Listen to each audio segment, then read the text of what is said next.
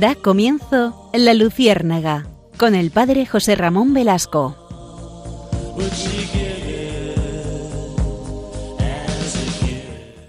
Corría el año 850 y vamos a reseñar en este momento la gran proeza de los mártires de Córdoba, que es como se conoce a un grupo de cristianos mozárabes, cerca de medio centenar, que optaron por el martirio voluntario desafiando la ley islámica durante los emiratos de Abderramán II y Mohamed I en el Emirato de Córdoba.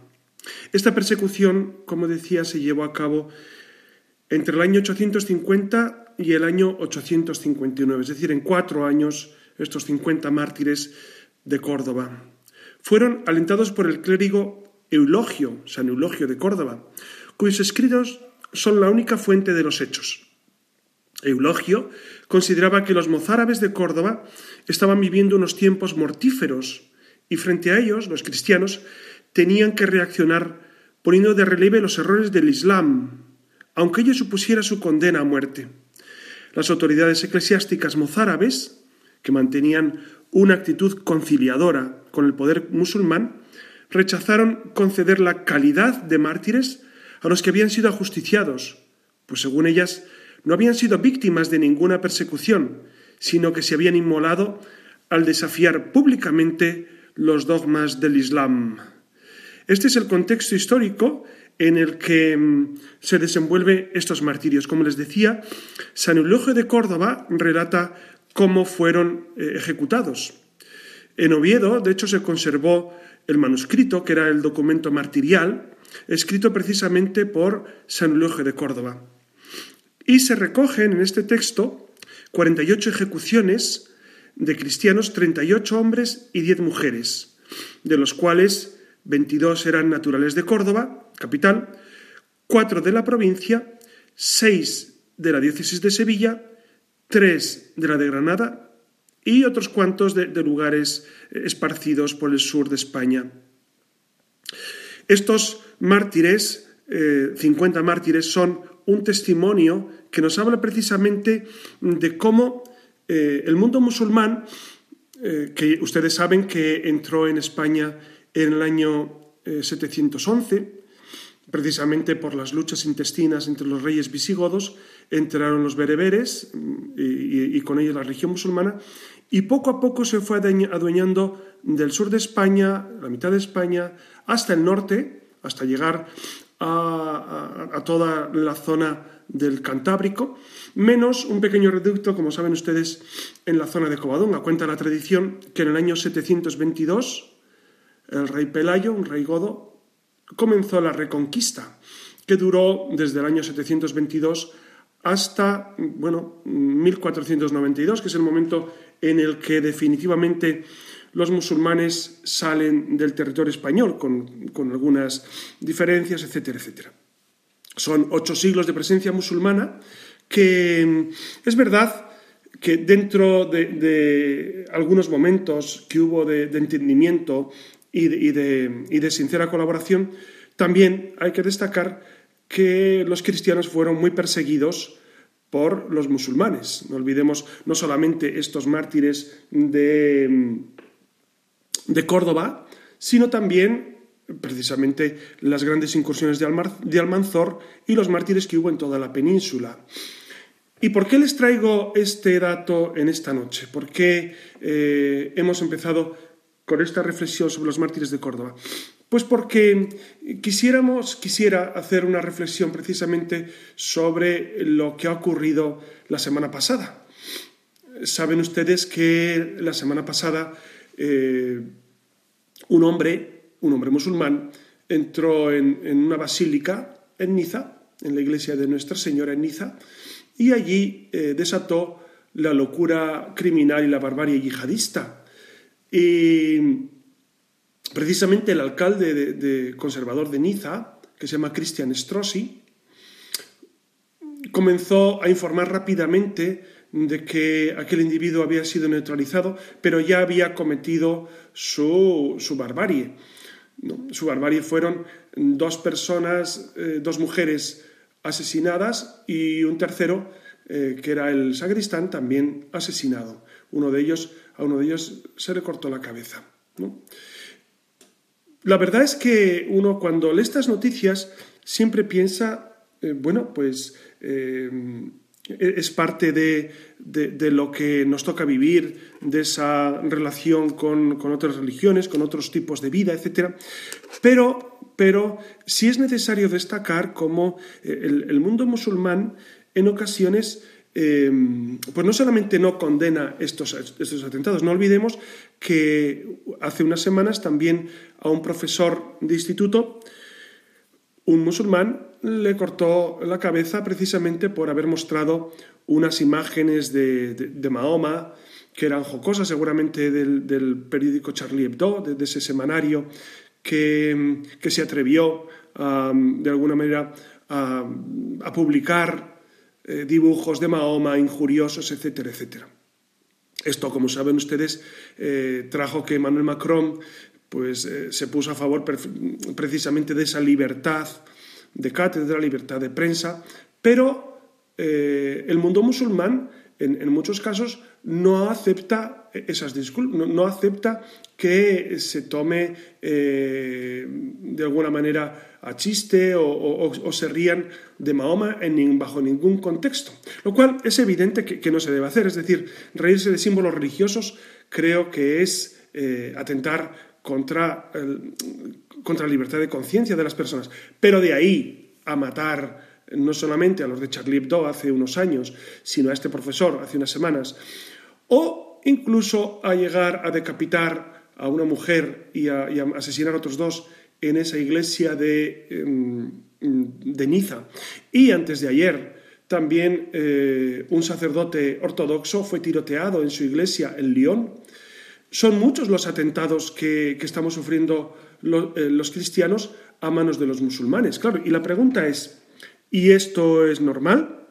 Evidentemente no. Claro, la, idea es, son extremistas, son extremistas, son radicales, musulmanes son yihadistas, que es esa corriente radical que ha, extendido eh, el mal en el mundo, son terroristas, como los que eh, derribaron las Torres Gemelas, recuerdan, el 11 de septiembre de 2001, eh, claro, son, son, gente extremista. Pero es curioso que, en muchas ocasiones el, blanco de sus diatribas son los cristianos. Pero no es de ahora, es decir, es desde siempre. Por eso vamos a dedicar este, este programa a destacar qué es el mundo musulmán. El mundo musulmán, por supuesto, el Papa Francisco hizo un, escribió un texto precioso sobre cómo nuestra relación con ellos tiene que ser de fraternidad. De hecho, hizo el gran, eh, el gran acuerdo con la Universidad del Cairo, etcétera, etcétera, a inicios de 2019. Y de hecho, en Fratelli Tutti vuelve a destacar la necesidad de crear puentes, de dialogar, etcétera, etcétera. Y en eso la Iglesia creo que que siempre ha estado pues, a la cabeza del diálogo y con la necesidad de tender puentes. Pero es verdad que de repente estos extremistas dinamitan los puentes de alguna manera, es decir, parece que no quieren dialogar con nosotros. Entonces, e, es bueno recalar en qué es el mundo musulmán, qué son los musulmanes, si realmente es algo anecdótico el hecho de que, de que alguno de ellos pues, se tome la justicia por su mano y asesine impunemente a tres personas en una iglesia de Niza, porque es verdad que existe un cierto romanticismo que ha creado una imagen de Oriente y del Islam que no siempre corresponde a la realidad. No obstante, no se puede negar que el Islam se distingue especialmente por su forma de juzgar los principios de la sociedad occidental, la posición de los individuos o la igualdad del hombre y la mujer, eh, se valoran por muy de diferente modo en el mundo cristiano y en el mundo musulmán. De hecho, como les decía, este terrorismo musulmán islámico desacredita el Islam en general y en Europa crece el miedo y, cada vez más porque llevamos ya muchos años en los que los atentados se suceden, ¿no? Em, por eso es necesario recalar en esto y repensar nuestra eh, nuestra visión del Islam y, y atenernos a lo que la Iglesia dice sobre ellos. Voy a leer un texto de, el cardenal Joseph Ratzinger, que escribió En la sal de la tierra. Saben que es un, libro de entrevista que le hizo Peter Schewald, eh, pues precisamente antes de que fuera Papa Benedicto. Y él, escribe mm, sobre, o contesta esta pregunta sobre cómo el mundo musulmán se va desarrollando, etcétera, etcétera. Y creo que es una voz muy autorizada, la del de, eh, cardenal Ratzinger, actualmente el Papa Benedicto. Y dice él, yo diría que también conviene empezar aclarando que el Islam no es una realidad uniforme, no cuenta con una autoridad uniforme, y por eso el diálogo con el Islam solo puede llevarse a cabo con un determinado grupo islámico. Nadie habla en nombre del Islam en conjunto. No tiene una ortodoxia ordenada y común a todos. Y además se presenta con diversas variaciones, además de dividirse en chiitas y sunitas, claro está. Hay por una parte un Islam noble, representado por ejemplo por el rey de Marruecos, y un Islam extremista, terrorista, que tampoco deberíamos identificar con todo el conjunto islámico, porque no sería justo. Es verdad que fíjense que Cardenal Ratzinger pues hace esa distinción que es evidente, es evidente que, no todos los musulmanes son lo mismo y que es difícil eh, tener diálogo con el mundo musulmán porque no sabemos a qué factores se refiere. Él, él habla de algunos sectores que son realmente pacifistas y que sí tratan de tener puentes. Y continúa el Papa. El Islam tiene estructuras para la convivencia social, para la política, para la religión totalmente diferentes. Cuando hoy en día se discute en Occidente la posibilidad de establecer facultades de teología islámica o presentar el Islam como corporación de derecho público, se presupone que todas las religiones están estructuradas de igual forma, que todas se adaptan a un mismo sistema democrático, con sus ordenamientos jurídicos y con los espacios libres propios de este ordenamiento. Pero la esencia misma del Islam lo contradice. Es decir, eh, la esencia misma del Islam contradice esta realidad de adaptarse a los modos occidentales. Continúa el Papa, porque el islamismo no admite en absoluto esa separación de los ámbitos político y religioso, que desde el principio caracteriza al cristianismo. Es decir, para ellos, la autoridad política está íntimamente unida a la autoridad religiosa y no se pueden separar. Claro, aquí tenemos un conflicto serio con la estructura occidental. Continúa el Papa. El Corán es una ley íntegramente religiosa que regula la totalidad de la vida política y social islámica.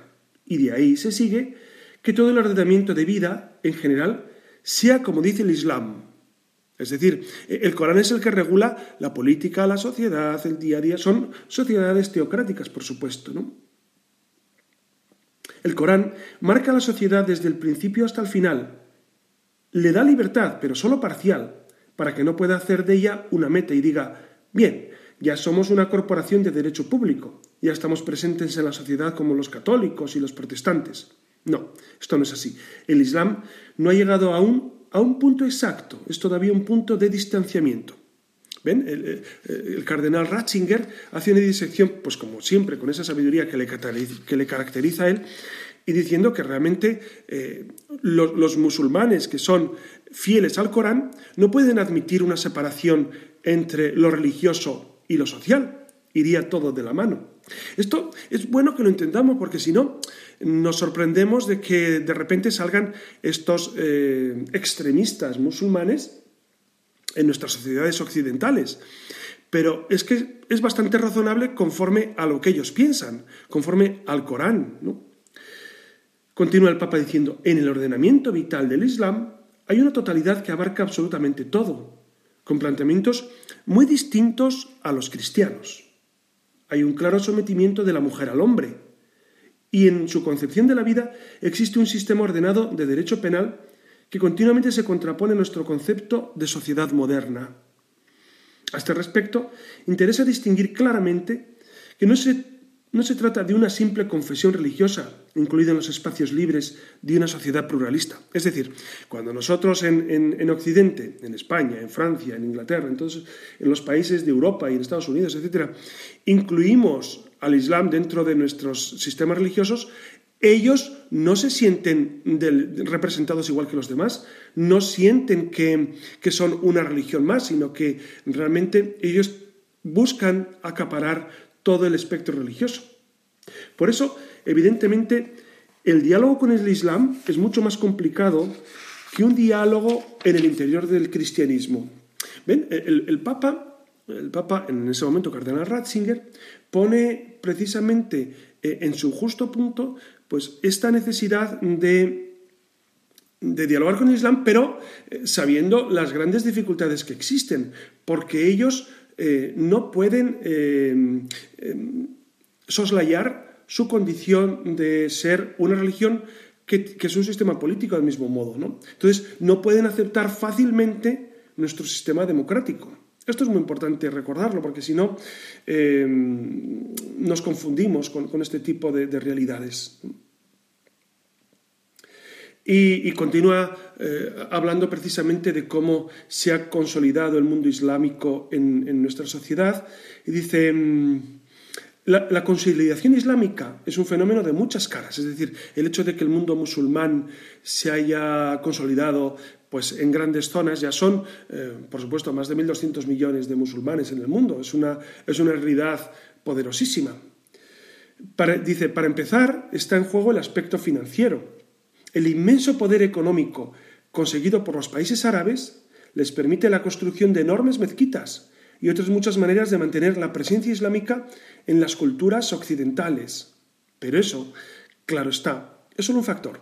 El otro es una identidad cada vez más consolidada, una conciencia de sí mismos cada vez más fuerte.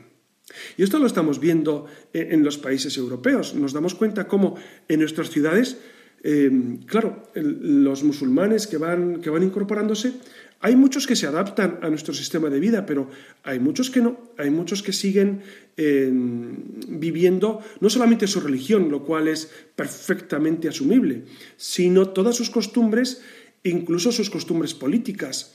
Y claro, sería necesario que todo el mundo nos adecuáramos a un estatus en el cual todos somos ciudadanos eh, con los mismos derechos y los mismos deberes. Esto es muy importante considerarlo.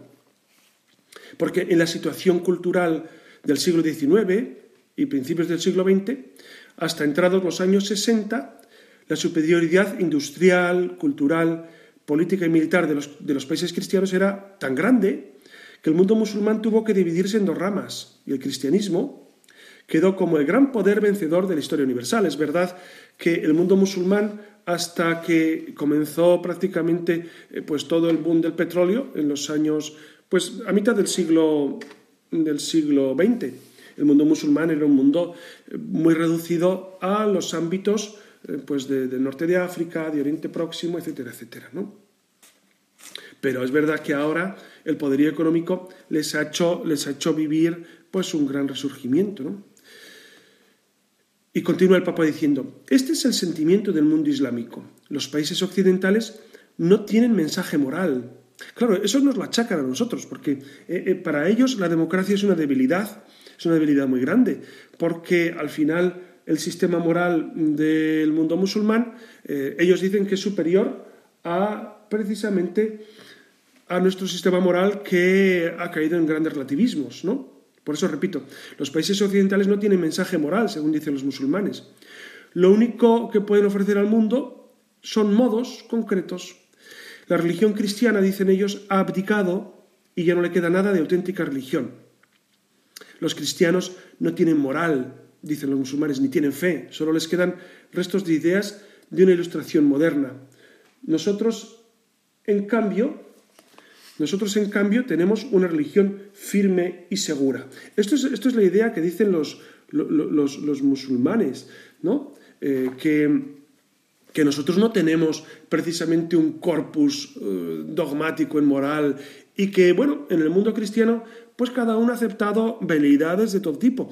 Y, es, y, en, parte tienen razón, porque en el mundo cristiano, y me refiero al mundo cristiano, a Occidente, no, no precisamente a los cristianos fervorosísimos, sino Occidente en general, pues ha admitido el aborto, ha admitido eh, la destrucción de la familia, ha admitido eh, la ideología de género hasta extremos insospechados. Entonces, todas estas cuestiones, claro, a los musulmanes les sorprenden mucho.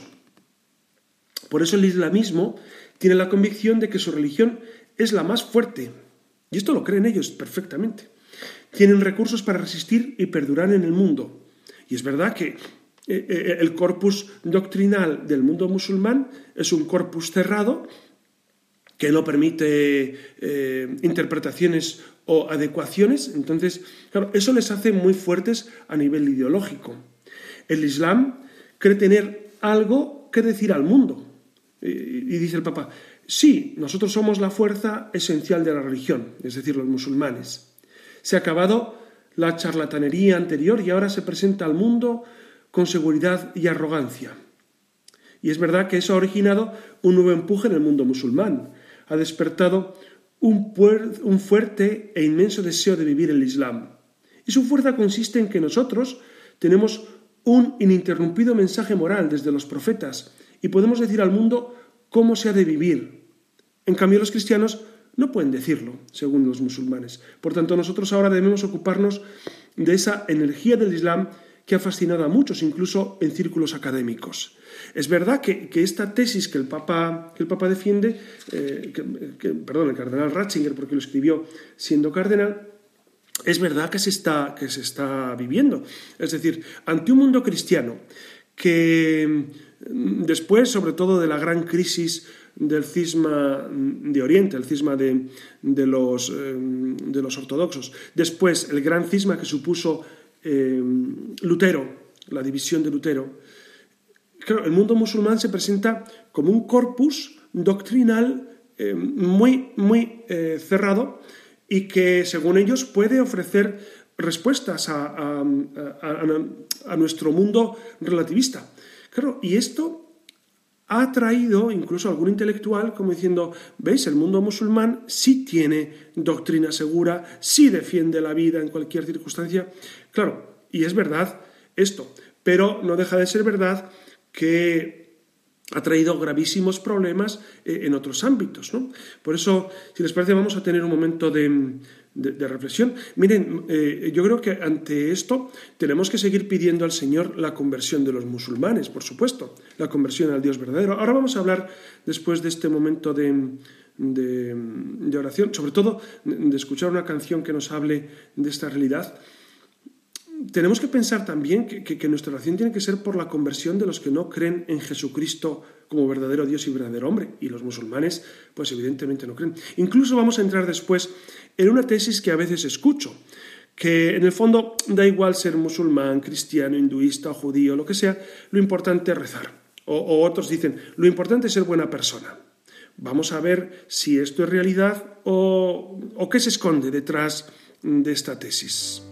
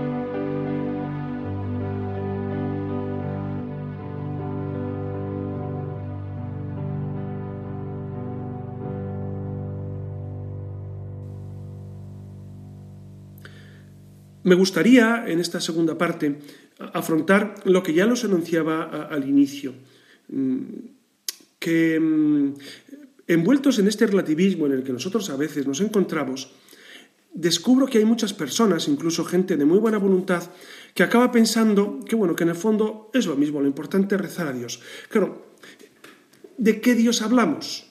Porque cuando hablamos del mundo musulmán, el Dios de los musulmanes tiene poco que ver. Claro, si me dicen, es que solo hay un Dios creador y Señor de la historia, efectivamente. Solo hay un Dios al origen del mundo, efectivamente. Solo hay un Dios al final de nuestra historia, efectivamente.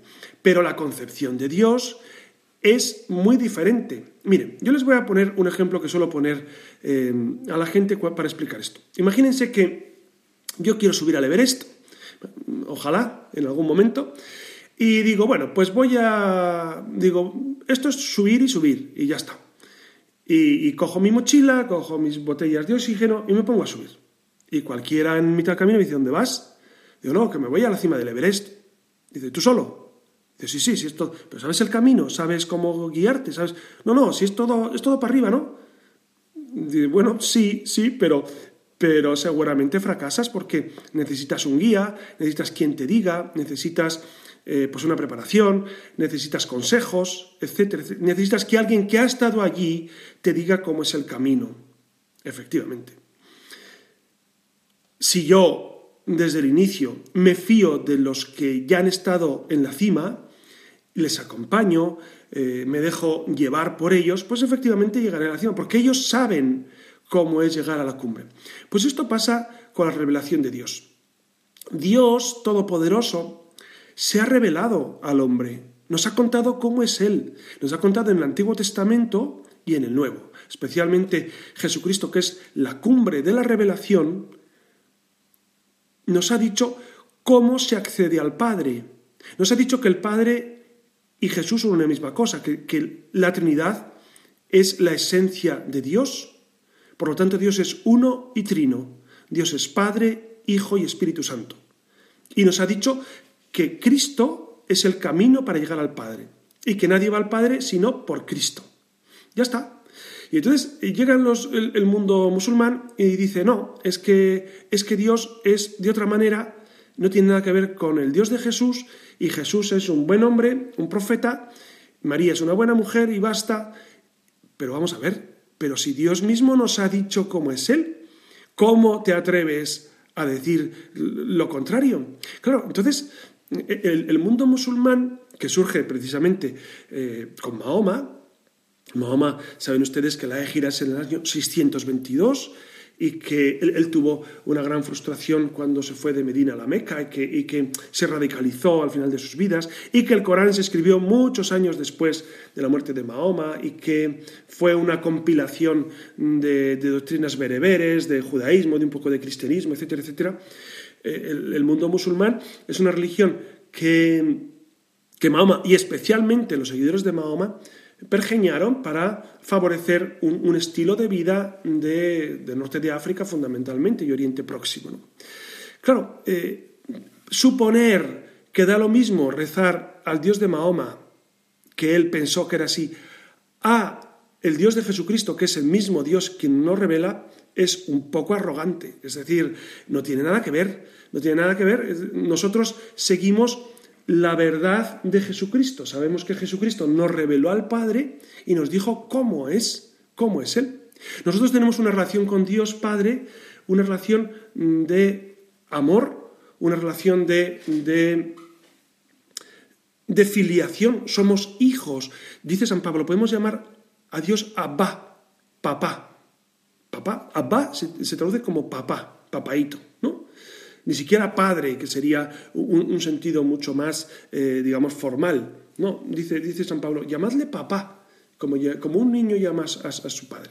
Pues esto los musulmanes ni lo sueñan. Los musulmanes no sueñan llamar a Dios papá. Es, es, más, los musulmanes cuando rezan, rezan lo que el Corán y la Sunna les dicen que tienen que rezar. No pueden emplear sus propias palabras, no pueden hacer oraciones personales, porque eso sería contrario a la doctrina del Corán. Por lo tanto, eh, tenemos que evitar ese pensamiento de que da lo mismo eh, ser hinduista que ser musulmán, que ser cristiano, que ser judío.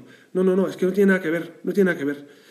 Por eso es bueno quitarnos de esta idea que nos hace, que nos hace repensar nuestra vida. Y es verdad que, fíjense, eh, claro, voy, a aventurarme con otra idea, y es que eh, desde que Cristo vino al mundo hace dos mil años, ha habido muchos falsos profetas. Lo dice San Pablo. Ha habido muchos que han querido llevar a los hombres lejos de Jesucristo. No solamente desde el inicio, ustedes recuerdan que en los Hechos de los Apóstoles surgen las primeras herejías, especialmente los gnósticos o la simonía de Simón Mago. Es decir, ha habido muchos momentos en los que muchas personas han tratado de, despistar a los cristianos de su profundo sentido. Hoy en día, pues tendríamos eh, pues la nueva era. Antes les, cité a Lutero, que también eh, despistó profundamente del sentido profundo de, la fe de Jesucristo. Entonces, quiero con esto decir que el mundo musulmán también eh, es un momento, en el siglo VIII, en el que, perdón, en el siglo VII, que es la égira, en el que pues, el, mal espíritu aprovecha de cualquier circunstancia para aportar a los hombres de la verdad verdadera, de la verdad auténtica, perdón, es decir, de Jesucristo. Y, se puede apartar de muchas maneras, o, poniéndose radicalmente en contra de Jesucristo, o aceptando algo de Jesús y muy poco de Jesús. Entonces, eh, algo sí, algo no, eh, más o menos. Bueno, pues el mundo musulmán realmente ha apartado a mucha gente de la verdad. Esto hay que decirlo. Porque, miren, si el mundo musulmán tiene la verdad, entonces, ¿qué hacemos nosotros siendo católicos? Pues entonces apagámonos. No puede ser, no puede ser que los dos tengamos la razón. Es verdad que, que está el diálogo, está la comprensión, está el, continuo esfuerzo de ayuda mutua, por supuestísimo. Es verdad los, avances que ha, hecho, que ha, hecho, el mundo musulmán, por ejemplo, en, técnicas que, que, ellos han desarrollado, etcétera, etcétera, ¿no? Pero no podemos olvidar, no podemos olvidar que los musulmanes no creen en Jesucristo como Salvador, no creen, y nadie puede ir al Padre si no es por Cristo. Entonces, esto tenemos que, tenerlo muy en cuenta, ¿no? Y por eso les digo yo que, y dice la Iglesia, que hay que pedir por las conversiones de todos los que no creen en Jesús, en Jesucristo como Salvador, y los musulmanes no creen que Jesucristo sea Salvador, están muy equivocados. Claro, esto, esto suena un poquito digamos, eh, no arrogante, sino un poco fuerte, un poco eh, con nuestros tiempos que es de relativismo, de que, bueno, en el fondo no importa lo que tú opines, y mientras, mientras no hagas el mal, no amigos, no, no.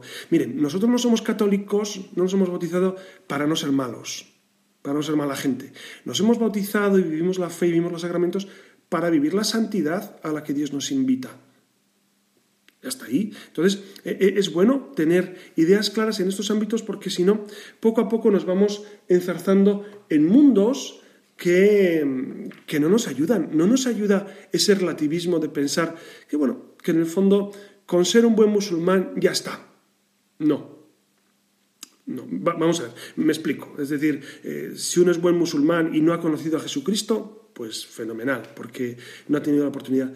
Pero, claro, nuestra misión es dar a conocer a Cristo. Ya sé que es harto difícil con el mundo musulmán, lo sé, lo, conozco. He hablado con musulmanes porque fíjense que en, en, Caritas, en las parroquias, vienen muchos musulmanes y nosotros eh, les atendemos con todo el cariño, eh, como se merecen, claro que sí, porque son, son criaturas del Señor que hay que cuidar con especial cariño porque están más necesitados.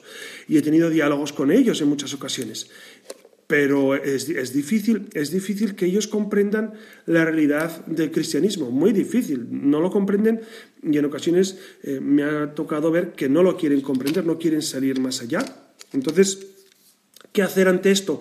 Yo, creo que la oración es muy importante y nuestra caridad. Al final, em, la gente a través de la caridad descubrirá que, que existe una realidad más allá más allá del, simple, eh, del simple corpus doctrinal de, los mundos musulmanes o cristianos, etc. ¿no? Nuestra caridad les convencerá. Fíjese que Madre Teresa de Calcuta, que fue siempre eh, un, ejemplo de, diálogo y de, y de caridad, e, ella decía que jamás preguntaba a, los pobres de qué religión eran o, a quién rezaban. No, porque nuestra misión es ayudar sinceramente, querer a todos y ya está.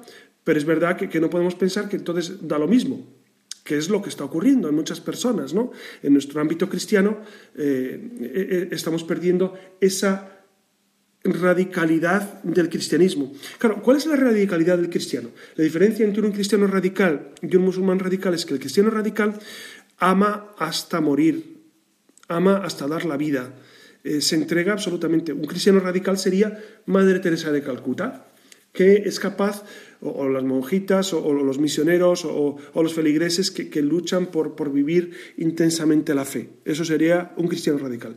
¿Qué es un musulmán radical? Un musulmán radical es aquel que, eh, que, vive eh, la sunna y el Corán hasta las últimas consecuencias. Ustedes saben que, Mahoma, bueno, o, los sabios que escribieron la sunna, dicen que, si, si los infieles no se convierten, hay que esforzarse para que lo logren.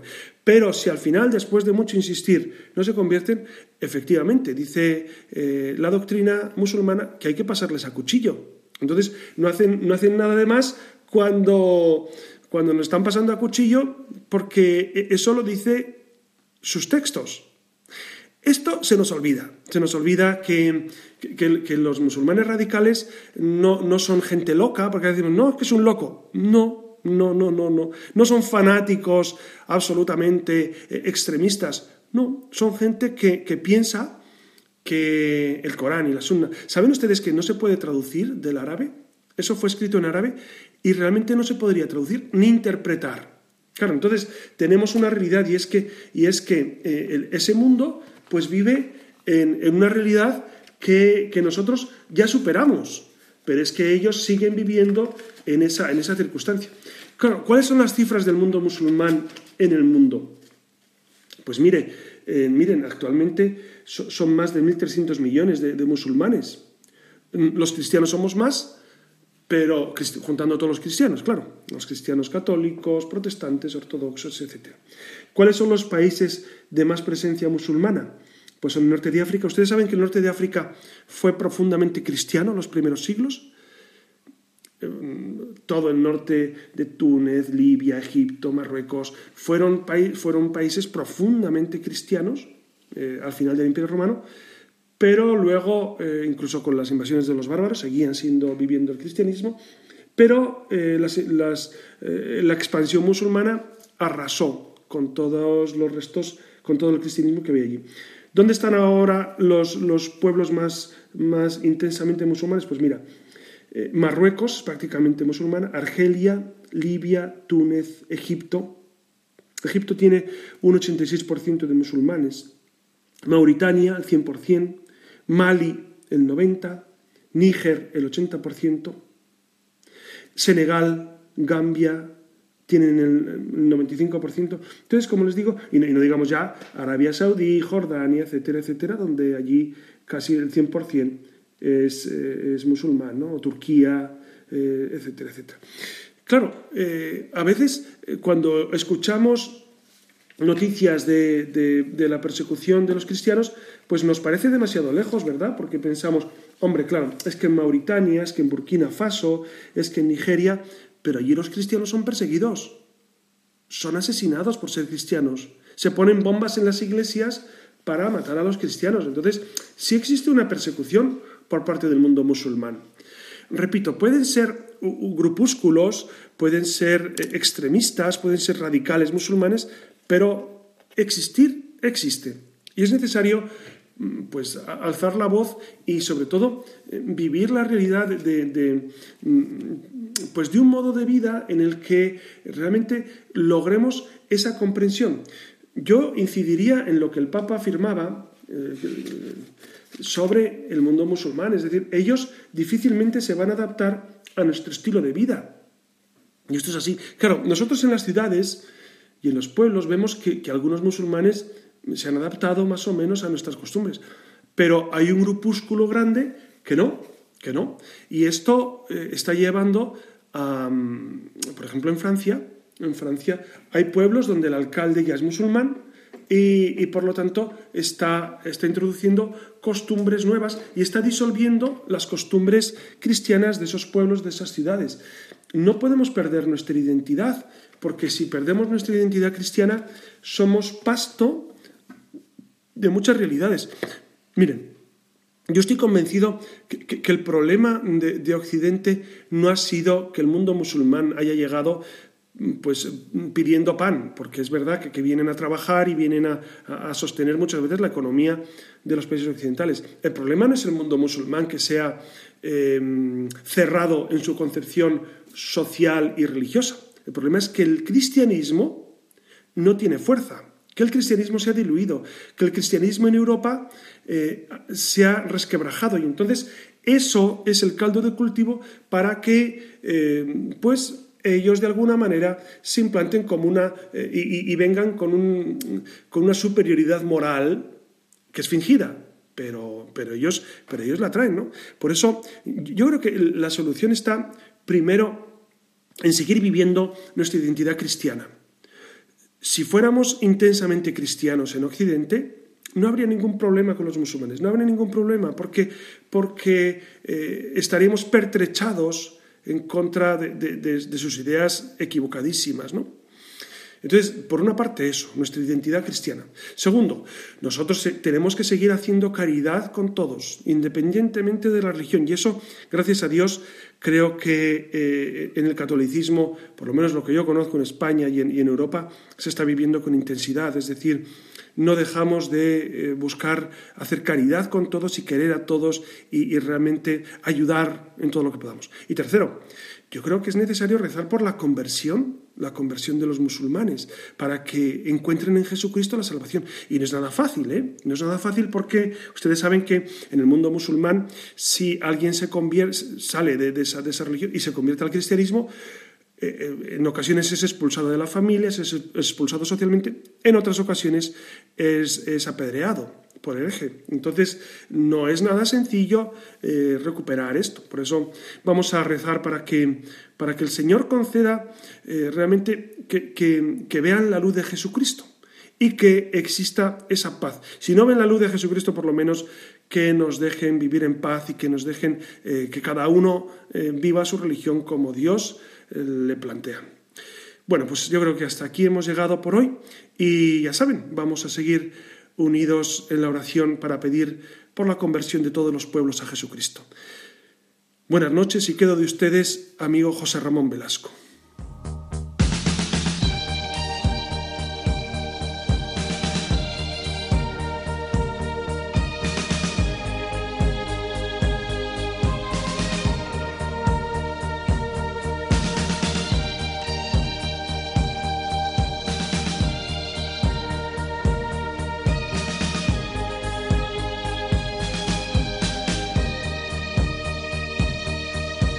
Han escuchado en Radio María La Luciérnaga con el padre José Ramón Velasco.